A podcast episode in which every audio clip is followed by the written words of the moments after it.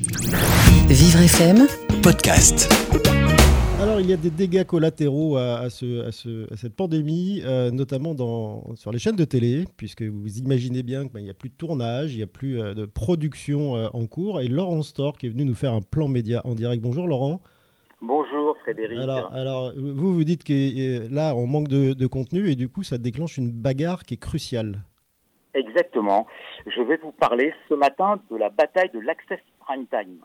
L'Access Prime Time, c'est cette tranche horaire stratégique qui a lieu le soir entre 18 et 20 heures. C'est en quelque sorte la bataille de Verdun de la télé. C'est la tranche horaire, on pourrait presque dire la tranchée horaire qui doit tenir à tout prix, celle où il ne faut pas reculer d'un millimètre, d'un centième de point d'audience. Parce qu'en perdant la bataille de l'Access, comme disent les pros, toutes les audiences de la chaîne dévissent jusqu'à minuit. De 18h à minuit, évidemment, c'est un désastre. Rappelez-vous, c'est ce qui s'était passé au printemps 2001, lorsque M6 avait battu TF1 pour la première fois de son histoire avec le fameux Loft. Les anciens combattants, dont je fais partie, ben, s'en souviennent. Alors pour gagner cette tranche horaire, il faut fidéliser le public. Il faut nous fidéliser avec des jeux, comme N'oubliez pas les paroles, par exemple, ou Feu le juste prix de Lagasse, des feuilletons télé, donc des séries feuilletonnantes, comme Demain nous appartient en ce moment, enfin plus en ce moment justement, sur TF1, et bien sûr des talk-shows, comme euh, Touche pas à mon poste ou Quotidien, qui fonctionnent très bien en ce moment. Il faut donc des émissions divertissantes et rassembleuses, avec les femmes et les enfants d'abord, et puis tout le monde ensuite devant la messe du 20h. Mais à cause du Covid-19, comme vous le disiez Frédéric, on ne peut plus produire ces jeux et ces séries. Il faut les remplacer par d'autres types de programmes.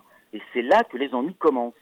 M6 a trouvé pourtant une délicieuse et une peu coûteuse recette avec son émission culinaire Tous en cuisine avec Cyril Lignac qui fonctionne très bien.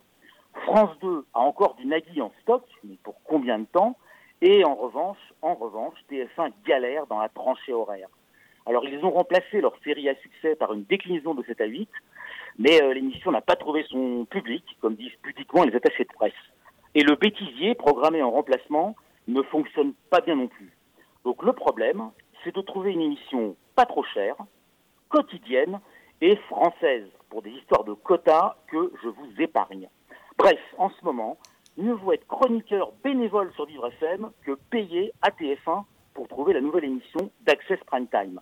Alors si l'un d'entre vous avait une idée, eh ben, qu'il appelle le standard de Vivre parce que ce serait un peu comme la découverte d'un élixir contre la calvitie, ou même euh, carrément le vaccin contre le coronavirus. C'est la fortune garantie.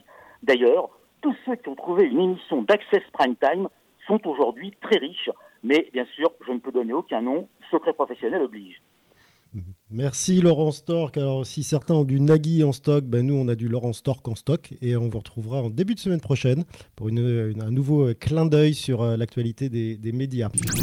Vivre FM, Podcast.